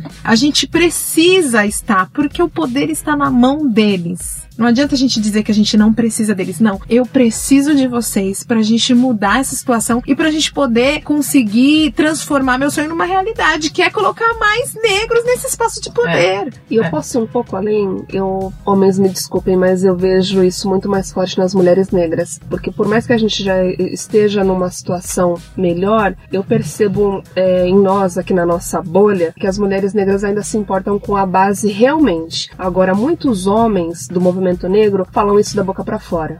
E aí a gente vai ver que na prática estão pensando só no grupo seleto deles, é uma coisa bem egoísta, bem individual, pra ele individualmente crescer. Eu acho que eu precisava falar isso aqui, porque eu conheço alguns. A gente só não vai citar nome porque é indelicado. Não vamos expor. Não, gente, processo É, por judicial. ninguém, Olha processo. Mas eu precisava exaltar Mas- as mulheres negras Não, aqui, eu- porque eu percebo que a gente realmente se preocupa, se importa com a base. É, The future é, acho que- female. É, e desde ah, o tempo da, da escravidão, são as mulheres negras que fazem esses elos, são elas que movimentam as revoltas, elas que faziam as comunicações vendendo doce na rua, elas que ligavam quilombos, elas que protegiam as pessoas. Sustentavam as famílias. Sustentavam as famílias. A gente vem com as mulheres e agora a gente tá reconhecendo esse poder feminino do ela. E o que a Cris falou dos elos, eu, eu gosto muito de, de funk, né? E me lembra muito MC Carol, que ela toca na pista, toca na favela. Toca na favela. E eu, é. e eu sou assim, cara, eu toco na pista, eu toco na favela. Se você me mandar lá carregar caixa, quando eu vou no jogo do Brasil de Pelotas, eu viro o bicho, eu grudo na grade, porque é assim. Mas aí se eu tenho que usar o meu salto 15 aqui, ficar usando minha maquiagem maravilhosa e falar em inglês, tudo bem. Eu acho que é, é, o que me faz feliz é circular nesses dois mundos, é transitar com tranquilidade. Em alguns espaços eu me incomodo. Então, um episódio que me incomodou, eu fui num seminário sobre diversidade em tecnologia e só tinham mulheres brancas. E aí eu tive que levantar minha mãozinha, minha chefe tava lá, diga-se de passagem, falei, olha, vocês não viram que a gente tá falando de diversidade em tecnologia, de gênero, e só tem eu de mulher negra aqui? E não tem nem uma mulher trans, não tem uma mulher cadeirante, não tem nada? A gente tá falando do- de um universo de privilégio dentro desse feminismo? Então a porção são as mulheres que vão movimentar essa base. Eu tenho cada vez mais certeza disso. E aí, como dica de leitura pra falar de poder feminino e de mudança, gente, leiam o livro da Michelle Obama. Por Ah, favor. eu comprei. Preciso, Você já leu? Eu comprei em pré-venda, porque eu sou Uau. maluca. Eu descobri depois que tava em português que ia deixar muito mais fácil a minha vida. Mas é, é muito engraçado que fala disso, né? Quando ela casa com um político, ela deixa de ser Michelle Robinson, que é uma pessoa que estudou em duas universidades de Ivy League, que tinha sido diretora, que era uma grande líder para ser só esposa de alguém. E a tendência de nos colocar enquanto mulheres que a gente é só esposa de alguém. Isso se liga muito com a minha escolha de mesmo casada eu continuo sendo Lisiane Lemos. Porque eu falei pro meu marido, eu era Lisiane Lemos quando eu te conheci e eu vou seguir sendo Lisiane Lemos. E eu troquei de sobrenome oficialmente, eu sou uma pessoa de dois documentos, mas de preservar a nossa identidade. A gente tem o outro e, e, e aí, falando de, de casamento, era uma coisa que eu tinha falado com a, com a Rê, de homens negros, a gente, na última semana, teve um caso fatídico aí no Facebook, começaram a discutir que todo homem negro, quando acende, casa com uma Casa mulher com branca. uma mulher branca. É o famoso caso, o famoso caso do palmiteiro. E aí, no meio dos comentários, isso aconteceu no, no Facebook de uma pessoa pública, sempre tem alguém que fala que para as mulheres negras a recíproca é verdadeira. E aí, Lisiane? E aí, Cris? Gente, olha, eu sou assim. A gente, recíproca eu é verdadeira. Estou, eu estou solteira. Eu vou admitir que. Eu Todo super- programa a Cris fala. Eu tenho- projeto Renata, eu ainda Em nome do Eu amor, Meteora Podcast. Renata, eu ainda tenho esperanças. Eu não desisto de mim. Meninos, mandem cartas, né? A nossa caixa É. postal é 000. Agora é e-mail, gente. Meteora Podcast, arroba Meteora Podcast no Instagram. Pode mandar direct com o É, perfil. meu Instagram é Cris Guterres. Renata vai fazer uma prévia análise, né? Porque eu não Eu quero me acho um puta mulherão. Não vou, não vou usar, não. Eu acho que eu A sou Cris um é, puta gente. mulherão, entendeu? Partidão, relacionamento. Partidaço, sou uma mina Partidaço. responsável, Não, mas tem que ser Uma mina pra que- cima, né, gente? Pra trás. não. independente, moderna, enfim. Gosta Mas de assim, eu sexo. sempre. Renata, minha Não mãe tá gosta, ouvindo esse. É podcast. mentira, é mentira. Minha mãe ouve todos os programas. É mentira. E eu sempre quis me, me relacionar com homens negros. E venho procurando homens negros, venho em várias tentativas. Acabei de levar um pezão na bunda de um cara que falou que não tinha, que não bancava. Fiquei super triste, desanimada. E ali eu desisti. Eu falei, cansei. Eu não vou mais ficar procurando me relacionar com quem não quer se relacionar comigo. Eles não me querem. Ainda mais eu, que sou negra retinta, Lizzie também é. Eles não nos querem. A impressão que eu tenho é que esse homem negro que eu sonho, que eu imagino, que não, pe não peça muita coisa. Só quero um cara responsável, que pague as contas, que me respeite enquanto mulher, que tenha consciência das possibilidades e das necessidades de, de, de eu, mulher, ter o meu espaço dentro desse relacionamento. É parceria e, maturidade, Parceria e né? maturidade. E não rola. Então, meu, olha, vou falar, hein? O projeto Mozão abre para todas as cores, raças. É, Pode agora ser é branco, viu? Deixa eu chamar de palmiteira também. Pode Tem japonês, pode asiático. com no- Mozão. São Paulo é, é projeto mozão. E a Lisiane. Vai, Liz. Então você Fala você aí. é palmiteira. Ah, você é Liz? palmiteira? É Gente, eu casada queria com falar- um homem branco. Com um homem branco. Eu queria falar uma coisa que é importante, porque assim, eu não sou muito adepta do termo palmiteiro, embora a gente brinque, a gente dê risadas, mas assim, eu tenho muita dificuldade de aceitar é, o termo palmiteiro, porque ele é muito pejorativo e faz com que a gente crie situações de deco- desconforto entre nós, entre nós negros. Então eu prefiro evitar o termo, sabe? e, e mais do o que isso, termo palmiteiro. entre nós e entre o outro, porque a gente, é, se a gente fala de igualdade de gênero entre mulheres, a gente reduz a outra mulher a um palmito. Há um palmito. É. Então. E às vezes ela não é o palmito. Às vezes ela pode até ser. Mas. é, mas, gente, Mas a gente, a gente tá for uma coisa danificando. mal É. resolvida, esse nome ainda vai É. existir, Enfim, né? mas E aí. acho Como mas- desconstruir, né? É, É. tem toda essa relação de poder provada historicamente por pesquisas que o homem, quando ascende, ele prefere porque aquilo E é um prefere. troféu, é, um É. símbolo de ascensão social. Então, quando eu falo da, da minha relação com, com homens negros, primeiro, eu fui criado num ambiente de pessoas brancas. Então, meu padrão, ele é direcionado. Se todos os meus colegas eram brancos, se todos os meus professores eram brancos, o meu padrão era os Backstreet Boys, né, gente?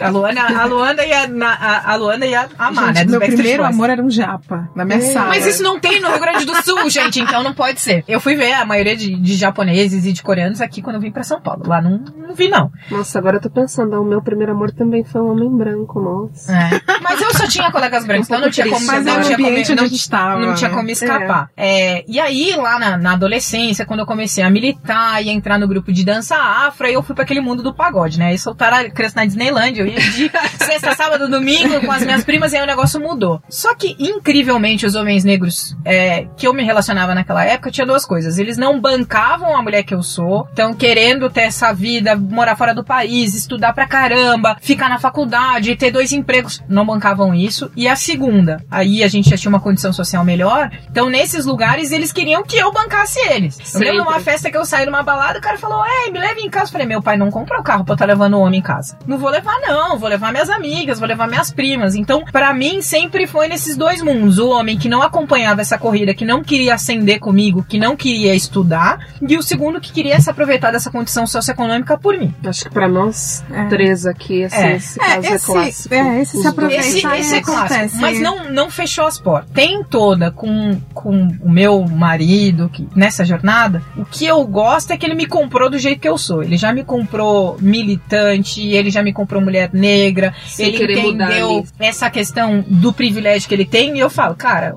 o Max, meu marido, ele é o retrato do privilégio branco. Ele é alto, ele é loiro, ele tem sobrenome, ele tem tudo. Ele vem de boa família. O, o pai dele foi diretor é, de Instituto Federal. O vô dele foi reitor, quando tipo, a minha família nem sabia o que, que era universidade. Então, é, é o oposto do privilégio. Eu uso isso como fase de aprendizado. E é outra armadilha. Eu vejo que a gente, que as minhas amigas ficam tanto nessa do amor afrocentrado e do modelo ideal de homem que nunca vai chegar, Uhum. que não se abrem para oportunidades para ter um que nem o meu.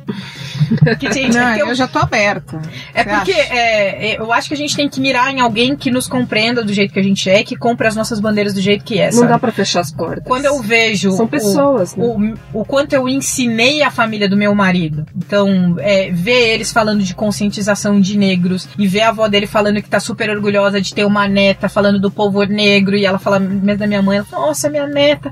Eu fiquei muito feliz porque é muito importante falar da cultura negra. Eu fico pensando, Jesus, olha o quanto eu mudei essa mulher. De ver ele mesmo falando, o, orgulhoso, o olho dele brilhando, dizendo, nossa, eu sou apaixonado pelo propósito e o quanto você quer mudar. É, é o sonho que toda mulher quer ter. É ter Uhum. um companheiro que te compreenda, que te entenda e que te alavanque pelo que você é. Caminho junto, né? Se for um homem Pode. negro, que ótimo! Mas eu conheço pouquíssimos casais, gente. A- aí no o Data Lise, que é o melhor instituto de pesquisa que a gente pode ter. Eu As quero. mulheres poderosas que eu conheço, que são as minhas referências, 90% são casadas com homens brancos, gente. Sueli Carneiro, de Jamila Ribeiro, que um monte de preto mete o pau. Mete o pau na é Djamila. tá Dija.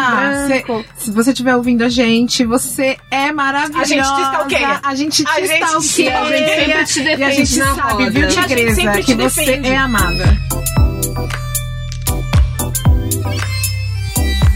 Bom dia, meu nome é Rosemar, eu sou a mãe da Lisiane e o que eu teria de curiosidade para contar em relação a ela se remete a quando ela tinha 8 anos, o seu irmão havia nascido, era bastante doente e por um bom tempo ele esteve hospitalizado. E como naquela época eu trabalhava como profissional liberal, né, eu tinha um escritório de arquitetura, eu tive que parar de trabalhar para ficar com o Renan no hospital. Foram muitos dias né, em que ele esteve hospitalizado, por vezes saía do hospital, retornava novamente, mas resumindo, infelizmente isso fez com que eu ficasse com um grande número de dívidas, né, por não poder trabalhar e na perspectiva de reduzir os gastos, a única coisa que nos foi possível seria tirar a Lisiane da escola particular. Então, com muito pesar, eu fui até a escola, conversar com a direção, informar que ela não poderia mais estudar lá, porque nem eu nem meu marido teríamos condições de pagar a mensalidade, porque era uma bolsa parcial, então mesmo assim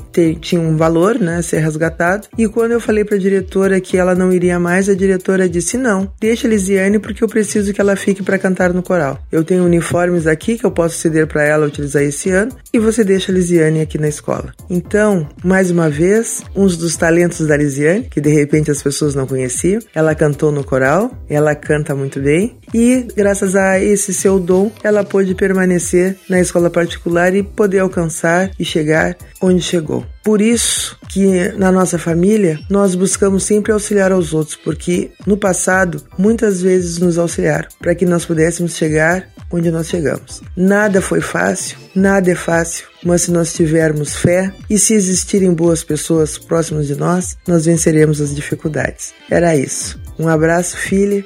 Que Deus te proteja sempre e que possas continuar fazendo bem e ajudando a tantas pessoas que precisam desse apoio para seguir em frente. Beijo no teu coração.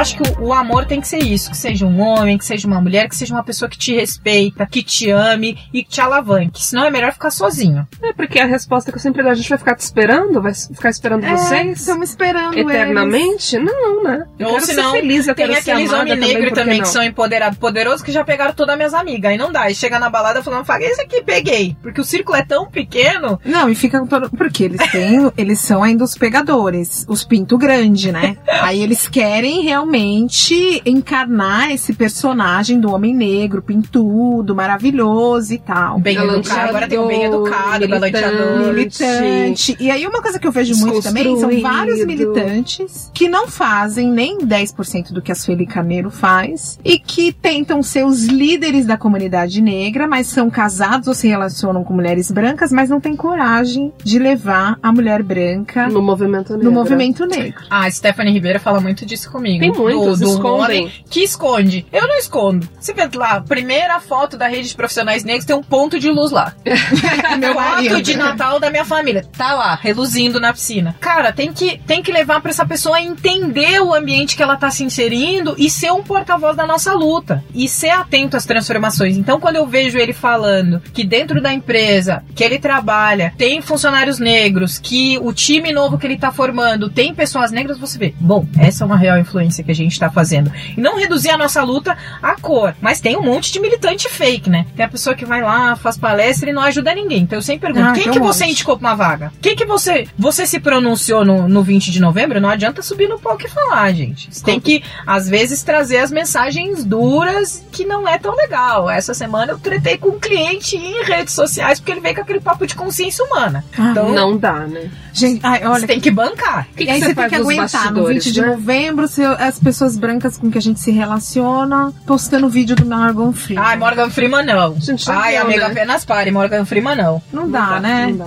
Aí Não, que eu faço? eu tô primeira deletando, com- não primeira com- primeira competência. Ah, eu me recuso a Depois falar da do Morgan Freeman. Ele é muito tosco, né? Ai, gente, a, eu não a pior falo é as pessoas que ficam reproduzindo. É, então, pessoas brancas, na maioria, tem Não, mas tem- negros, tem lógico, uns que, irmão. re- que, reproduzem também, mas assim... Familiares, Tem um inclusive. aquele cara que, que foi lá no Top Voices e fez um artigo. Por que o LinkedIn não é racista? Eu Porque falei, o Morgan Freeman já Falei, dizia. irmão, não, não, porque as listas que não são do Brasil tem pessoas negras. Eu falei, não, amigo, você não tá entendendo o meu ponto. Você não tá pegando que não me importa os Estados Unidos, não me importa a lista estamos europeia. falando de Brasil. Me importa um país que tem a maioria da população negra e tem uma lista invisível. É isso que me importa, não consciência humana. E quando a gente fala de recorte racial, de diversidade e inclusão, eu não estou questionando competência. Eu estou falando de direcionar oportunidades. Então, eu, eu falo que eu sou o melhor business case pro que eu falo. A empresa me deu uma oportunidade. Ela não baixou a grade, ela não baixou a régua. Ela achou uma pessoa num lugar diferente e deu uma E deu uma oportunidade. oportunidade. E o que eu fiz lá dentro e o dinheiro que eu dei como vendedora para a empresa, cara, são a prova viva de que isso funciona. Eu não quero que uma pessoa menos competente ocupe o lugar. Eu quero, talvez ela tenha uma curva de aprendizado um pouco maior, mas ela vai atingir o mesmo resultado, assim como a gente provou com a política de cotas. Foi uma discussão que eu tive com um colega, ele falou: "Ah, mas aí a pessoa não sobrevive e aí ela desiste na faculdade". Eu falei: "Então vamos pegar aqui o artigo da Veja que prova que alunos cotistas têm a mesma ou melhor performance que alunos não cotistas". E ele: "Nossa, eu não sabia Eu disso". sabia. É. Informação. E é, e, é, e é uma reprodução de verdades, né? Das falsas verdades, baseadas no achismo. Né? É porque eu acho que é assim, mas não vai ler, não se informa. Né? Ai, porque o cotista, não é justo que ele fique com a minha vaga, que eu que estudei. Querido, ele vai fazer a prova do vestibular igual a você. Não, e aí quando você fala de estatística, Cris, com a ampliação das vagas em universidades, o número de vagas para ampla concorrência onde as pessoas brancas entram tá exatamente o mesmo. A gente não tirou de Não ninguém. tirou de A ninguém. gente criou mais universidades, mais vagas e mais categorias. E aí é o meu aprendizado que eu tenho com minha mãe. Aí ela fala, ai, tem cota L1, L2, L3, L4, L5, L6, L7, L8, L9. Então tem ampla concorrência por renda, baixo salário mínimo. Tem ampla concorrência por alta renda. Tem cota racial. Tem cota raci- eh, social com recorte racial. Tem cota para indígena. Tem cota para quilombola. Aí a gente reduz a cotas para negros. Então as pessoas não sabem Não do que elas estão falando. E nós, pessoas negras, temos que tornar, tipo, um, um banco de dados. Então, você aperta um botão em mim, eu sei todas as estatísticas sobre mercado corporativo, sobre liderança, sobre políticas de cotas, porque aí eu tenho que provar. Contra dados, não há argumentos. E a gente precisa ter os dados, eles não. E aí eu fico lembrando de um debate que teve o ano passado, de um vídeo e um vídeo que foi bastante viralizado sobre cotas com a Indira Silva e uma moça do MBL. E a Indira apertava um botão, trazia dados, informações da Constituição e expunha todos os seus argumentos com base na realidade. E a mocinha do MBL, de pele clara, né? Ah, porque eu acho, ah, porque eu acho. Pra nós, esse achismo não vale. Porque se a gente não, Não. apresentar esse data lise, ninguém Data vai. Cris? Não, ninguém vai. Apresentando já é difícil, né? Da gente fazer valer a nossa fala, da gente fazer valer o que, o que é a realidade mesmo para nós. Antes de ontem eu estava em Brasília, numa mesa com a doutora Indira, falando de políticas e ações para combate ao racismo. E ela falando do desafio e da responsabilidade que ela teve para defender cotas. É, eu peguei bem essa época, quando eu me formei no direito, o meu TCC foi sobre ações afirmativas, Ah, então antecipar qual a posição seria do STF, que foi a que aconteceu na época, isso lá em 2013, né? Ver o quanto ela teve que estudar, o quanto a gente tem que construir, o quanto a gente tem que ir à frente. Então, se uma pessoa não negra estuda X, eu tenho que estudar 4X, porque eu sou uma mulher negra, de pele retinta, eu tô na base. Então, quando a pessoa olha pra mim, quando o meu cliente olha pra mim, ele vai perguntar, tá, mas e financeiramente qual é esse problema? Tá, e da onde que você tirou esse dado? Então, a gente sempre tem que saber da onde as- as coisas vêm e estar preparado para as perguntas mais difíceis. Então, é, é, vem também outra coisa, né? As pessoas acham que porque a gente é militante, a gente não faz outra coisa. A gente não estuda, a gente não sabe do que a gente tá falando. E ao contrário, eu durmo menos porque eu estudo mais. Uhum. E a gente não fala só de racismo, né? Porque eles Não, acham que a gente só fala gente, disso. fala de quer me racismo. chamar, me chama pra falar de inovação, de tecnologia, de transformação digital, porque isso eu sei falar também de negócio. Eu falo sobre diversidade porque eu acho que é o momento e as pessoas nos convidam e a gente, né, dá a oportunidade ali tem que falar. Mas o que me deixa feliz mesmo é falar de novas tendências, de, de outras coisas e trazer outras pessoas. Você quer falar de publicidade, você Uhum. quer falar de empreendedorismo. A gente não quer falar só da mesma O coisa. que né? mais me incomodou nesse ano, eu fui no Clube da Criação, que é um dos maiores é, eventos de publicidade aqui no Brasil, e tinha pouquíssimas pautas é, onde a gente teve negros, e essas pautas eram sobre a diversidade e inclusão. E aí uma das falas, é, uma do- das palestras que eu assisti, é, não vou citar o nome, né, uma das, das convidadas era branca, e ela disse assim, é, olha, a gente tem que parar de falar do feminismo negro, a gente tem que falar do feminismo, porque a causa das mulheres é mais é, importante do que ficar falando da causa das mulheres negras. Vamos parar de Ah. fazer esse recorte. Não, eu, se fosse você, falava nome, filha. Por favor. Não, não não fala. fala disso. Não Como falo, sou né? advogada, você não Não posso. É, não pode, né? Ela pode nos processar, Mas eu me né? posicionei na ocasião, eu pedi a fala, peguei o microfone e devolvi ali. Mas eu tô citando o Clube da Criação aqui porque eu acho importante que no ano que vem vocês convidem mais publicitários negros. A gente tem uma cartela aí de pessoas pra vocês escolhendo pra falar de temas diversos. Não, eu Não dá que, mais. é, sempre que uma pessoa reagir assim, e, e eu acho que como pessoas negras perguntar, ah, como que você reage nesse episódio?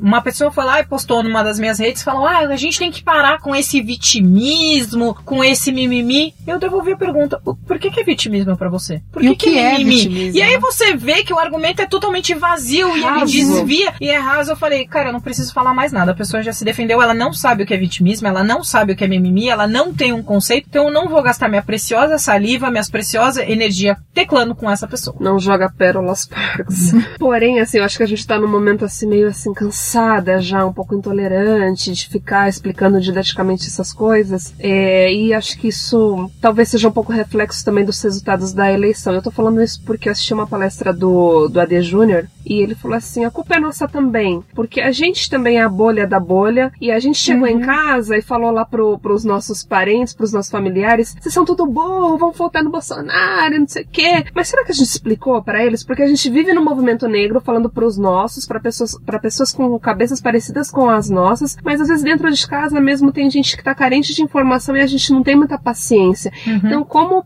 talvez trazer é, mais ouvidos, ter um pouco mais de paciência, começar a talvez educar essas pessoas? Não sei, eu não tenho resposta para isso, porque é que- difícil, é que, desgastante. né? é que a minha postura na eleição foi realmente essa, assim. É, eu vivo num ambiente majoritariamente pró-Bolsonaro e na véspera das eleições eu fiz um posicionamento público de por que eu não poderia votar nele. Eu falei, olha, as minhas razões são essas. Eu não posso é, defender igualdade racial e votar numa pessoa que falou isso. Eu não posso defender igualdade de gênero e votar numa pessoa que falou isso. E o meu antipetismo não pode ser maior do que a minha consciência por igualdade como es- estudiosa e defensora dos direitos humanos. Então a gente tem que ter, voltar com essa paciência de explicar para as pessoas. Você conseguiu virar voto? Consegui. Uhum. Consegui virar voto dentro de casa desse jeito. Eu Então eu mostrei consegui. o vídeo. Cara, é, se você diz pra mim que quer um mundo igual, desculpa.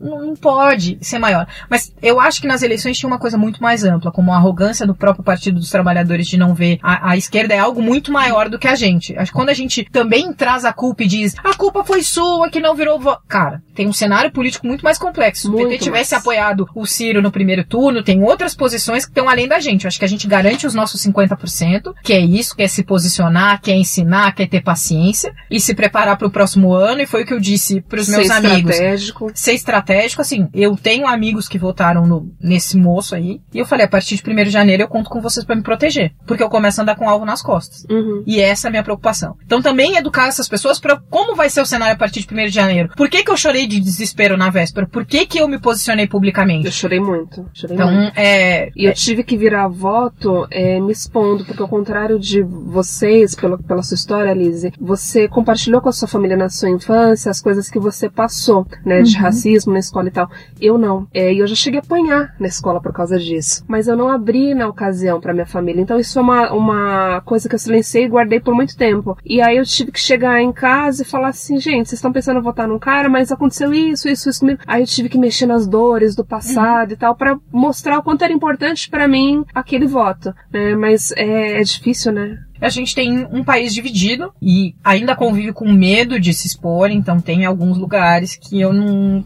Quando começa esse papo político, eu tenho que optar por não falar qual é o meu posicionamento, mas vida que segue, eu falei, antes de 1 de janeiro eu sou militante, depois de 1 de janeiro eu continuo sendo militante. E eu vou Uhum. continuar sendo crítica, independente de quem estiver lá. E a gente sabe quais são os nossos ideais, o que, que a gente busca e o que, que a gente quer. A gente quer sim uma melhoria real para a população negra. A gente quer que as mulheres negras se movimentem nessa base da pirâmide. E nós não estamos falando de problemas que são nossos, porque esses problemas não são. O racismo não é um problema nosso. O problema, o racismo é um problema dos brancos. Foi o branco que criou um negro para poder se afirmar, né, em cima da nossa opressão. Então agora resolvam, porque enquanto nós não formos livres, ninguém será. É um problema da sociedade. É um problema da sociedade. Eu sempre falo, igualdade racial não é um problema de pessoas negras. Igualdade racial é um problema de quem se importa e de quem quer uma sociedade igual. Não coloque essa carga dentro de mim porque eu já carrego. Ela é nossa. Se a gente tá afim de resolver, aí sim.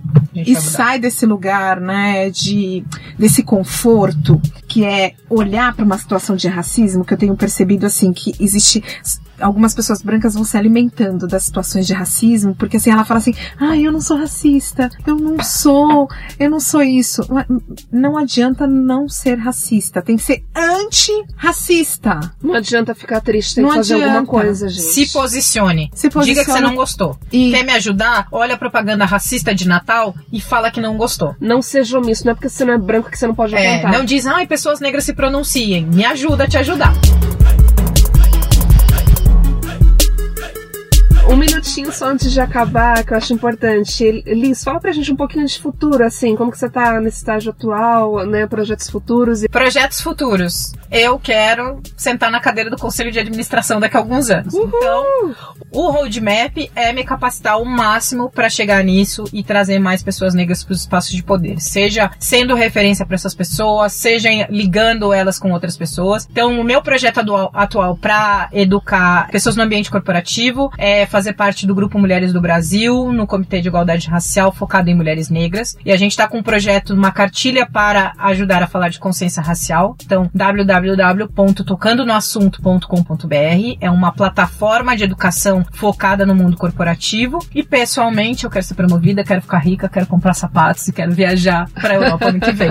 Ô, Lise, e as pessoas que estão ouvindo aqui o Meteora que aí tiveram um start e falaram, eu também quero. eu quero ser a Liz. Eu quero ser a Liz. Eu quero Cinco passos pra uns cinco, Ai, sei lá, legal, três, legal. algumas Alguns coisas. passos. É, algumas coisas que as pessoas precisam fazer pra elas poderem chegar nesse ambiente corporativo. Qual é o caminho das caminho? pedras, Qual é, o, qual é o caminho que eu sigo? Eu tenho um sonho master, então a minha vida é guiada por estar nesse espaço do conselho de administração. Então depois, qual é o plano para chegar nesse sonho master? Então, em seis meses, o que eu tenho que fazer é pegar a descrição da pessoa que está sentada nessa cadeira, o que que ela faz, o que que ela aprendeu, o que que ela come, como é é que ela se veste, onde é que ela tá, que ela sai na televisão e como que eu posso ser igual a ela. Depois, estar nos espaços e conectar com pessoas semelhantes. Que eventos que eu posso estar, que essa pessoa vai estar, que esse tipo de pessoa vai estar. E o terceiro é, fala para todo mundo qual é o seu sonho. Quando você fala pro universo, o negócio ecoa. Então eu falava, eu quero ser promovida, eu quero ser executiva. Até o seu Geraldo, que é o faxineiro da Microsoft, sabia que eu queria ser executiva de serviços. Então não tenha medo, eu quero ser rica, ser rica compra sapatos. Então todo mundo sabe que eu quero ser presidente, que eu quero estar no conselho e que eu tenho um plano para chegar lá. E depois começa a fazer essas alianças que gente para ajudar não falta. E para quem tá começando na carreira agora? Quem tá começando na carreira, qualificação é tudo e saber contar a sua própria história é tudo. Você não precisa ter morado fora. A galera sempre pergunta: ah, eu preciso ter um intercâmbio. Não fala eu... inglês. É, não fala inglês. Não, falar fala inglês, inglês, tem que falar. cara, falar inglês tem que falar. Baixa o aplicativo grátis no celular, tá no busão. Gente, Você aprendeu no Brasil, eu, Liz? eu aprendi sozinha, no livrinho. Falei, gente, eu, eu uso muito, né? Quando eu era, Aprendi po- ouvindo quando, eu, quando eu era pobre, É, porque agora eu não sou pobre, né? Quando eu era pobre, eu usava livro da biblioteca, eu comprava um livro, vendia no sebo e comprava outro. A gente dá um jeito, estuda no busão, estuda no metrô, vai lendo. Tem que falar inglês, então aprende inglês pra ontem. Tem cursinho é, a baixo custo, tem bolsa de estudos se você tá afim. E sempre isso, pega uma referência, estuda os processos, como ele funciona e se prepara pra ele. E vende seu peixe. Não precisa ser classe A pra você falar, ah, eu trabalhei vendendo no sinal. Gente, você tem noção de empreendedorismo, de gestão financeira. Traduzir essas experiências populares pra algo que faça sentido no mercado corporativo. E aí estar nesses espaços, conectar com a rede de profissionais negros que foi o coletivo que a gente gerou, com o Mulheres do Brasil, com o No Front, ouvir podcast. E aí sempre achar essas referências e dizer, eu quero chegar lá que nem você. O que, que eu posso fazer pra chegar nisso? Ai, que maravilhosa. Lisiane, nós Ai, passou rápido. Passou Passou, rápido. pessoal. Da aceleração, eu sou muito Raul acelerada, gente, falar, desculpa. não, fica aí. Não, menina, pobre do Raul. se preocupa. Não, eu respeito muito o tempo Liz, vem mais vezes, Eu venho. Eu trazer mais pessoas. próximo programa, por favor, tendências de mercados e inovação, hein? Eu- Ai, não, a gente É. pode trazer a minha amiga Janda pra falar de finanças. Tem vários É, amigos que eu posso falar de precisamos. Eu tô me preparando pro ano que vem, eu quero fazer uma imersão no Vale do Silício. Porque, como você falou, eu vou jogar pro universo, eu quero casar. Eu quero. Eu É, quero amiga. fazer. Não, É, Aí, mozão. Gente, tem um Gente, livro as cartas, maravilhoso hein? que mudou minha vida. O Milagre da Manhã. Você acorda mais cedo, faz visualização, pensamento, meditação. Então, olha É. lá todo dia. Quero isso, quero isso, quero isso. E vai ter. Eu sempre jogo pro universo aqui. Eu joguei que a rede de restaurantes veganos. É, já no jogou. futuro, vou ter uma já tá rede de gravando. restaurante. Tô jogando. Então eu tô jogando casamento faz vários programas. Tá Mozão, rolando agora que o mozão mas- vai ser interracial, ela ampliou, né, Ampliou, pode do vir. mozão.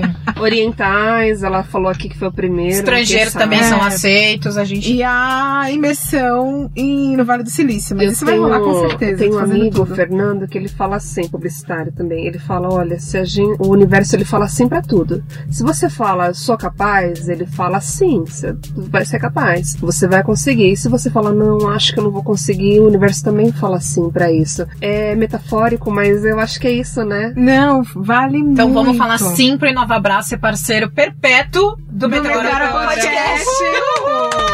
Abra, nosso parceiro perpétuo. Ai, deixa eu fazer um agradecimento especial ao Rodrigo Fernandes, é, da consultoria Badu. Ele também fez essa ponte pra nós. Estamos aqui Obrigado, amigos. Pontes. Vamos fazer pontes. Brigadão, Que gente. a gente seja Um ponte. beijo. Um beijo. Sigam a Beijo. gente nas redes Meteora Podcast. Até mais. Beijo. E arroba Lisiane Lemos. É o poder, aceita porque dói menos. De longe falam alto, mas de perto tão pequenos. Se afogam no próprio veneno, tão ingênuos. Se a carapuça serve, falo mesmo e eu cobro quem me deve. É o poder, o mundo é de quem faz. Realidade assusta todos tão normais. Down, down, down, down,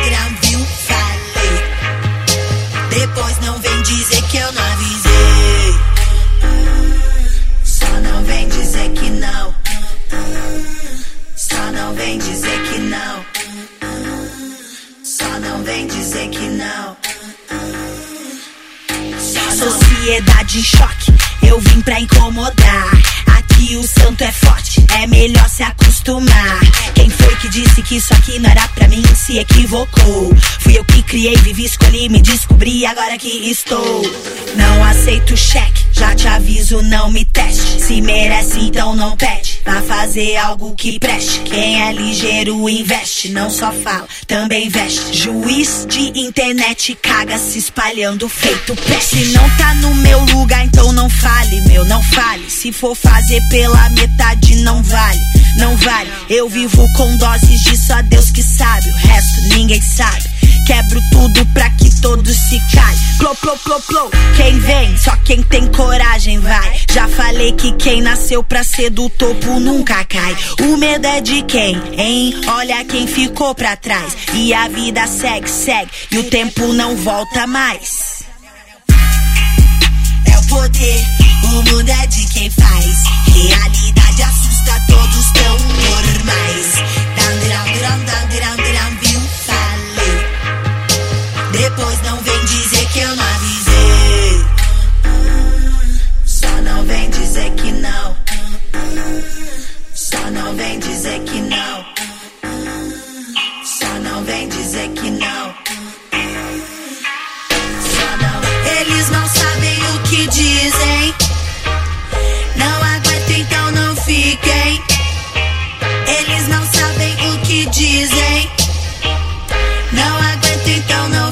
fiquem. Se tem uma coisa que me irrita é ver bocas malditas dizendo mentira sobre minha vida, coisas que eu nem vivi ainda. Eita, frustrados, pirados na cola, já perdi a hora. Preciso ir embora, alguém me espera lá fora, me deixa. Me deixa, me